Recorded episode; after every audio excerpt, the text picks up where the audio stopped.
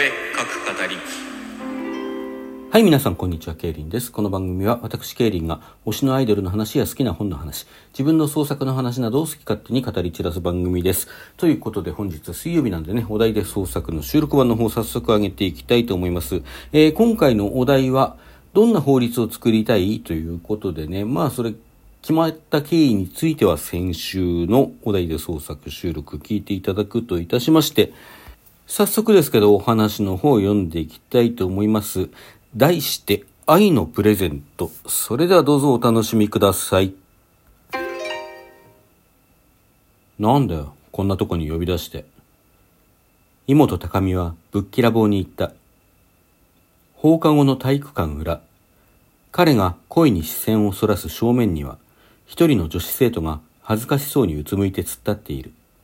交わらない視線。だが、それとは裏腹に、二人の関心はまっすぐお互いに向かい、絡み合い、そのことが独特の気まずい雰囲気を周囲にまで広げている。付き添う者がいたら、自分まで恥ずかしくなりそうな、甘酸っぱい生温かい空気だ。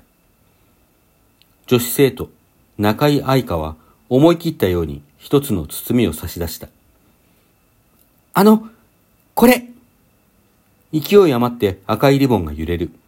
ピンクと茶のストライプで包まれ、リボンの結び目の真ん中には可愛らしいハートが揺れている。え？妹はわざとらしく声を上げた。本当は気がついていたはずだ。よりにもよって今日の放課後、女子にこんな人気のないところに呼び出された時点で。照れ隠しなのか、それとも自分でモテると思っていると思われるのは恥ずかしいという自意識のなせる技なのか。とにかく妹は一体これは何だ？と問いたげな表情で中井の方を見た。その気配を感じ取った中井は赤く染まった顔をますます赤くして身を固くし、ただまっすぐ差し出した包みをさらに押し付けるように揺らした。えっと、バレンタインだから、その、本命だから。あ、えっと、この後に及んでなおもとぼけた態度を取る妹。それでも中井はめげずに目を固くつむり、決定的な一言を放った。好きです前から妹くんのこと、好きでしたありがとう。観念したように、いやしかし明らかにニヤつきを抑えながら、妹はやっと差し出された包みに手を伸ばした。しっかりと掴んだ中井の手に触れようかどうしようかと迷うような一瞬のためらいの後、箱だけを掴み、ゆっくりと自分の方に引き寄せる。中井の手はそれについていきそうになったが、すぐに力を失い、指の形はそのままに箱を手放した。それが完全に妹の手に渡ったのを確認したところで、私は踏み出した。そこまで調査官の高木だ身分を証明する手帳をかざして二人の間に踏み込む。二人は体をこわばらせて私を見た。中井愛花だな。君が従事許可証の必要な工学用菓子を入手したという垂れ込みがあった。包みの中身を確認させてもらうぞ。それは、中井が唇を噛む。妹は驚いた表情のまま、私が箱を奪うのになすすべもなく従った。バレンタインデー。友チョコ等の増加は、一時期、告白イベントとしての意義を薄めるかに見えたが、その後、差別化を図るように、本命チョコの高額化が進み、2040年頃には、未成年の間での金銭トラブルにまで発展し始めていた。2044年、青少年間の菓子等従事に関する法律、通称バレンタイン法が成立。チョコレートを含む洋菓子など一定額以上の物品をプレゼントするためには、購入時に申請をし、従事許可証を添えることが義務化された。もちろん、未成年に許可証は発行されない。個人での消費に関しては、これまで通り自由に買い求めることができたため、実際には法の目をかいくぐってプレゼントを送る者もいる。だが、時にこうして密告があり、そういった者たちへの見せしめのように捕まる者もいる。そのせいか、実際に高額プレゼントを送り合う子供はそれほど多くはなく、かつてのようなトラブルも激減していた。きっと沙織だ。中井は悔しそうにつぶやいた。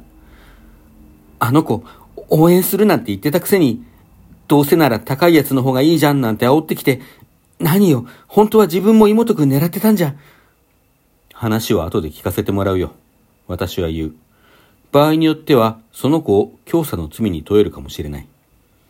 ところで、君、妹くん。は、はい。妹は身を固くする。君、これが高額だと分かって受け取ったのなら同罪なんだが、証拠もないし任意だけどね、その辺の事情が聞きたいから、よかったら一緒に来てくれるか？えっと、妹は私の手に移った包みと中井の顔を何度か見比べていった。わかりました。行きます。そうか。私は微笑みたくなるのをこらえながらうなずく。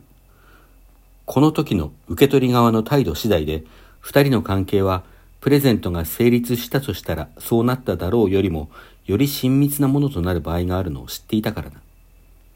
何罪と言っても、懲戒で済むことがほとんどだ。若い二人が愛情には金額以上に重要なものがあると気がついてくれるなら、こんな憎まれ役をやるのも悪くはない。目を潤ませる中湯を促し、私は車へと向かった。はい、というお話でございました。いかがでしたでしょうか？お楽しみいただけたのでしたら幸いでございます。まあ今日がね、ちょうどバレンタイン当日ということで、まあ今日中に聞くという方もあまりいないかもしれません。ちょっと上げるのもね、遅くなりそうなのでね。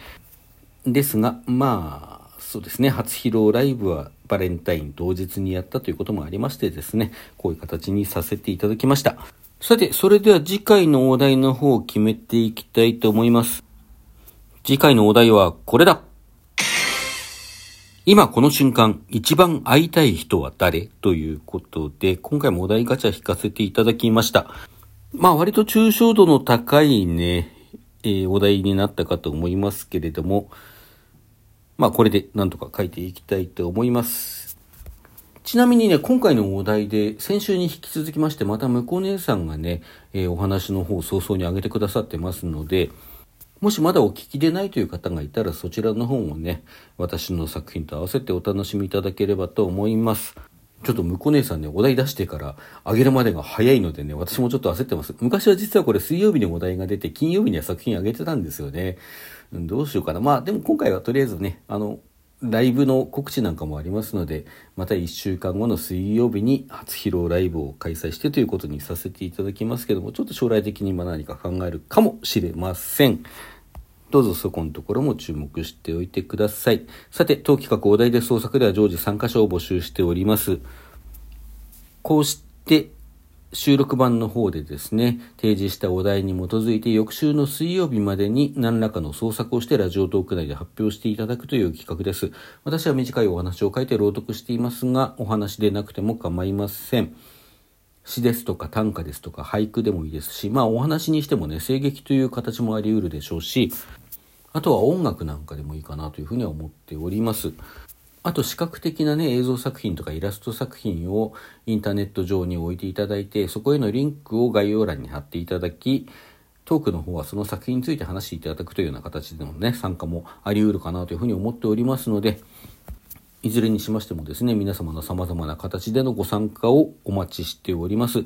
えー、毎週のお題の方も常時募集しておりますので、こちらも私に届けばどんな形でも構いませんのでね、どしどしお寄せいただければと思います。それでは皆さんさようなら。また来週。